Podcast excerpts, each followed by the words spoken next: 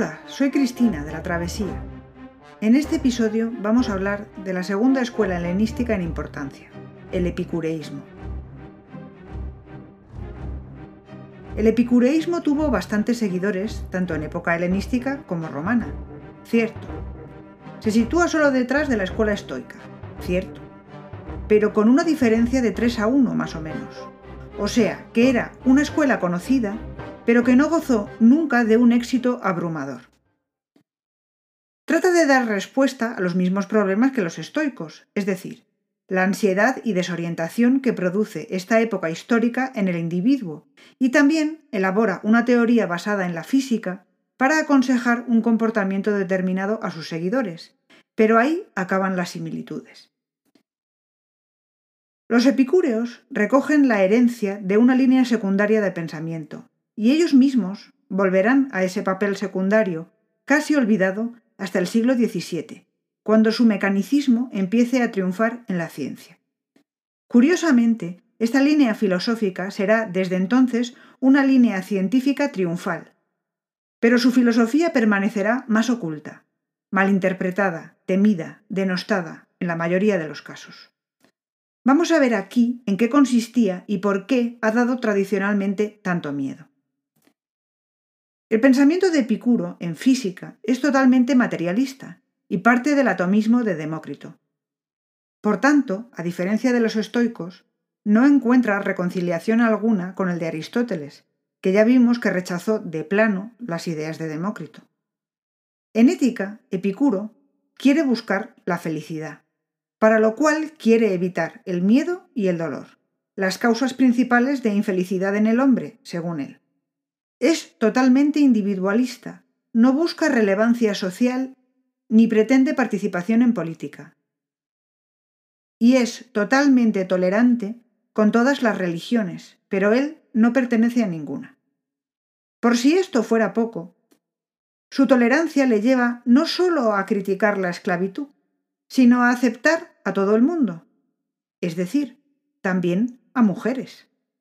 Los estoicos criticaron la esclavitud, pero su pensamiento sobre la mujer es bastante más tradicional. Epicuro es el revolucionario que, por primera vez, cuando habla del hombre, no se refiere al hombre solo, sino a hombre y mujer. Así que el epicureísmo, que no sufre grandes cambios en época romana, a diferencia del estoicismo, no encuentra nunca acomodo en la línea que se hará dominante, la cristiano-aristotélica, al revés, los epicúreos serán considerados ateos, libertinos y por tanto locos y peligrosos. Como muestra un ejemplo. Lucrecio, el representante más importante del epicureísmo en época romana, parece ser que se suicidó. Esto será considerado una prueba de sus problemas mentales, mientras que de Zenón de Citio, el estoico, se decía que se había suicidado un día que se tropezó y se rompió un dedo del pie y decidió por ello dejar de respirar, como prueba no de inestabilidad mental, sino de fortaleza estoica. El éxito menor de los epicúreos tiene otra consecuencia relevante, que es la pérdida de la mayor parte de la obra del propio Epicuro. Al haberse extendido menos su escuela, su obra se copió menos, y no nos ha llegado igual. La erupción del Vesubio en el año 79 destruyó la mayoría de copias de su Sobre la naturaleza, y no nos ha llegado ninguna, aunque se sabe lo que contenía porque Lucrecio escribió una versión en verso de esta obra de Epicuro. Además de esto, nos han llegado cartas, sentencias y comentarios de otros autores como Diógenes Laercio o Cicerón, contemporáneo de Lucrecio, que se interesó por esta escuela, aunque la criticó ampliamente. Sobre esta base vamos a ver qué sabemos verdaderamente de lo que pensaban Epicuro y sus seguidores. Como ya hemos dicho, el principio es el mismo que el de los estoicos. Averiguar cómo es el mundo y cómo podemos conocer para saber qué actitud debemos tener ante la vida. Así que empecemos por el principio. ¿Cómo creía Epicuro que era el cosmos? Todo en la naturaleza es materia. Todos los seres naturales, los orgánicos y los inorgánicos, estamos formados por átomos, que son unidades indivisibles de materia, imperecederos e infinitos en número. Se diferencian entre sí por sus propiedades geométricas, figuras, orden y posición, y por tanto las posibilidades de combinarse entre sí son infinitas. Solo existen átomos y vacío. Nada surge de la nada, o sea, no hay creación divina, y todo ha surgido de otra materia. Tampoco la materia pasa a la nada. Los átomos no se destruyen, pasan a ser otra cosa, no nada. Lucrecio en Sobre la naturaleza lo expresa así. No hay cosa que se engendre a partir de nada por obra divina jamás. Porque si se produjera algo a partir de nada, de cualquier ser podría nacer cualquier linaje. Nada necesitaría simiente. Sin determinadas lluvias al año, la tierra no puede producir sus pastos lustrosos, ni tampoco la naturaleza, por separado con su alimento, podría propagar el linaje de los animales y conservar sus vidas. Es decir, el universo no puede provenir de nada, tiene que partir de algo que siempre ha existido. No se destruye sin más todo lo que perece, puesto que la naturaleza rehace una cosa a partir de otra y no consiente que se engendre ningún ser si no se ve favorecido por la muerte de otro. Los epicúreos creen que el espíritu humano está también sometido a esta realidad está formado también por átomos, que se disgregan con la muerte. Hasta aquí el pensamiento epicúreo sigue al de Demócrito, pero hay una diferencia que tiene consecuencias importantes en la ética epicúrea y se trata de cómo se producen los agregados de átomos. Según nos ha transmitido Aristóteles, Demócrito creía que nada se produce por azar, sino todo por una razón y por necesidad al no ocuparse de la causa final, atribuye a la necesidad todo lo que hace la naturaleza.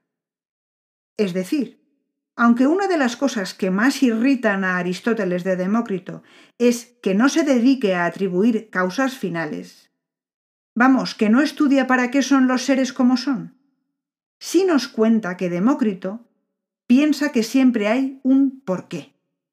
Esto, éticamente, es relevante, porque si siempre hay un porqué, hay causa, no hay azar.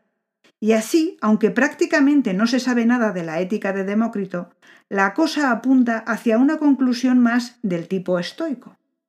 Hay causas, y tú tienes que conocerlas, y controlar tu propio comportamiento.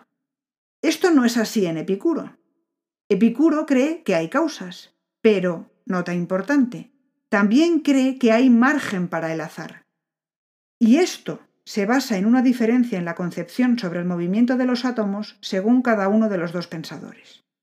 Epicuro piensa que los átomos, en principio, caen, todos hacia abajo, pero que esto no puede ser completamente así, porque si lo fuera, estarían todos apilados al fondo del mundo. Los átomos son capaces de movimientos aleatorios, imprevistos, que dan lugar a combinaciones o agregados de ellos. Así que hay azar.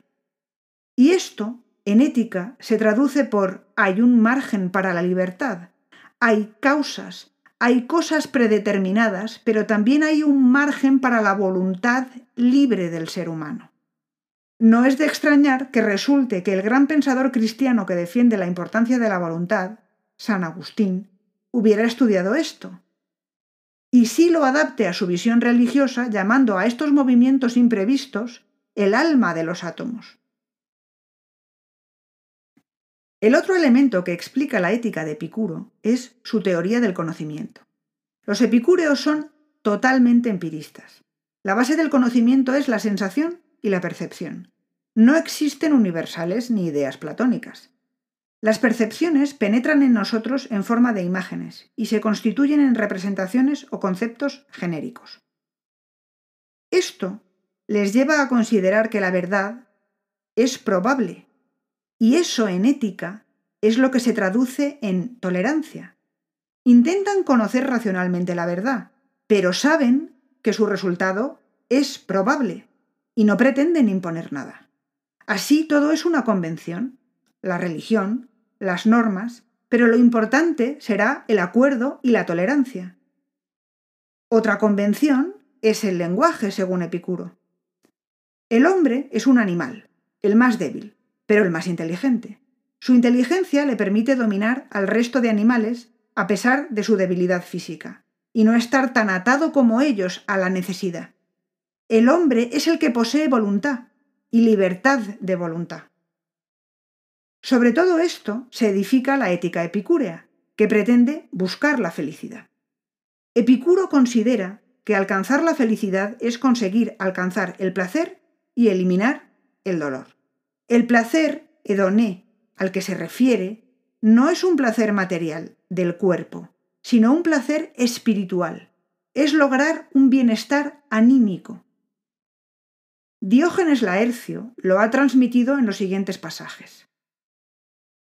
Cuando decimos que el placer es el fin, no significamos con ello el placer de los glotones, ni en general el placer que se basa en el disfrute material, como dicen muchos ignorantes, enemigos o malévolos, sino la libertad respecto del dolor físico y la paz del alma. El pan y el agua dan el mayor placer si se toman por necesidad. Acostumbrarse a un modo de vida sencillo y sin lujo es bueno para la salud y nos otorga un estado de ánimo superior en los momentos en los que disfrutemos de cosas más costosas. La propia vida de Epicuro se correspondía con su teoría. Vivía de manera muy austera y conforme a la naturaleza. Aunque el hedonismo se asocia al placer, en realidad Epicuro pretende buscar la tranquilidad. Acorde con esto es que recomendase evitar las muchedumbres, vivir un tanto apartados del mundo, sin interés en una participación política, tan solo rodeados de la naturaleza y los verdaderos amigos. Cicerón, en su De Finibus, nos dice sobre la felicidad de Epicuro. Felicidad y bienaventuranza no son fruto del dinero ni de la gran influencia de los hombres o el poder, sino de la ausencia de sufrimiento, la moderación de las pasiones y de un ánimo que contemple los límites del fin natural de la vida. Al principio del placer, el estado de felicidad, Epicuro lo llamó ataraxia, la ataraxia se alcanza gracias a la libertad de la voluntad, fruto del azar que hay en la naturaleza dentro de la necesidad. En su carta a Meneceo dice, Sería mejor seguir el mito relativo a los dioses que ser esclavo del destino de los físicos. En la misma carta dice sobre la sabiduría que te da la filosofía para alcanzar la felicidad. Será necesario que sirvas a la filosofía para obtener la verdadera libertad. Quien se dedica y entrega a la filosofía no debe esperar, se verá muy pronto emancipado, pues servir a la filosofía significa libertad. Que el joven no dude en filosofar, ni el anciano renuncie a filosofar, porque nadie es demasiado joven ni demasiado maduro para recobrar la salud del alma. El que diga que el tiempo de filosofar no ha llegado aún o ha pasado, se asemeja a aquel que pretende que el momento de ser feliz todavía no está en sazón o ya se ha esfumado. Para poder alcanzar esa ataraxia, primero es necesario eliminar el miedo, lo que lograremos con la filosofía, es decir, con la sabiduría y el razonamiento. Las causas principales del miedo en los hombres son analizadas por Epicuro de la siguiente manera. En la muerte no hay vida, es decir, no hay sensaciones. Simplemente es una separación de los átomos del cuerpo y del alma. No hay nada que temer. El destino es inevitable. Todo lo que es joven envejece y todo lo que nace perece. Por lo tanto, ¿a qué temerlo? Y los dioses, si existen, pertenecen a un género diferente al de los hombres. No se ocupan ni del mundo ni de los seres que hay en él. Según Diógenes Laercio, Epicuro facilitó la divulgación de su pensamiento resumiéndolo en breves sentencias. Sus cuatro medicinas son No hay que temer a los dioses. Muerte significa ausencia de sensaciones. Es fácil procurarse el bien. Es fácil soportar el mal. La doctrina epicúrea se perdió durante siglos, fue recuperada primero en ciencia y luego también en filosofía. Tanto Demócrito como los epicúreos son mecanicistas, es decir, no se preocupan por atribuir una causa final, sino por observar y razonar sobre lo que observan. Es decir, no cargan con la forma aristotélica. Y resulta que eso es una liberación en el ámbito científico. Ellos mismos, a pesar de las limitaciones de su época, llegaron a conclusiones sorprendentes gracias a no acarrear conceptos metafísicos cuando observaban. Los átomos, por una parte, pero también otras cosas. Lucrecio considera ya que las especies que vemos tienen que ser producto de una evolución natural que ha permitido que sobrevivan las mejor adaptadas a su entorno y que seguramente habrá eliminado a las menos adaptadas, algo totalmente incompatible con la forma aristotélica. Francis Bacon, el primero en querer establecer un procedimiento científico que regulase las observaciones, admiraba a Demócrito, pero en general la actitud mecanicista se impone en todo el siglo XVII, y esto acompaña al desarrollo científico. Olvídate de intentar asignar una finalidad a las cosas. Observa y estudia lo que ves, y responde con un porqué mecánicamente correcto. Esa será la línea que triunfa hasta nuestros días. Pero en filosofía, Epicuro también acaba por reaparecer. Los utilitaristas vuelven a intentar aplicar en ética un principio del placer, y esa concepción acaba recogida en Estados Unidos, en la Declaración de Independencia de 4 de julio de 1776, en su famosa mención a que todos los hombres tienen el derecho inalienable a la vida, la libertad y la búsqueda de la felicidad.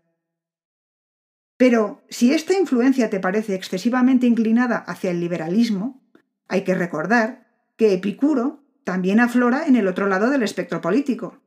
Marx dedicó una disertación en preparación de su tesis a Demócrito y Epicuro, en la que compara sus atomismos y valora especialmente la posición de Epicuro en favor de la libertad de la voluntad. Según Marx, todo filósofo materialista deberá basarse en Epicuro. Con Epicuro y sus seguidores no se agotan las escuelas helenísticas y romanas. Seguiremos con ellas en el próximo episodio. Hasta entonces, si quieres saber otras cosas sobre Epicuro, puedes visitar nuestro canal de YouTube, La Travesía. Y si quieres colaborar a mantener este podcast gratuito o acceder a material adicional y exclusivo, puedes visitarnos en Patreon. Encontrarás los enlaces en la descripción de este episodio. Que tengas un muy buen día y hasta la próxima.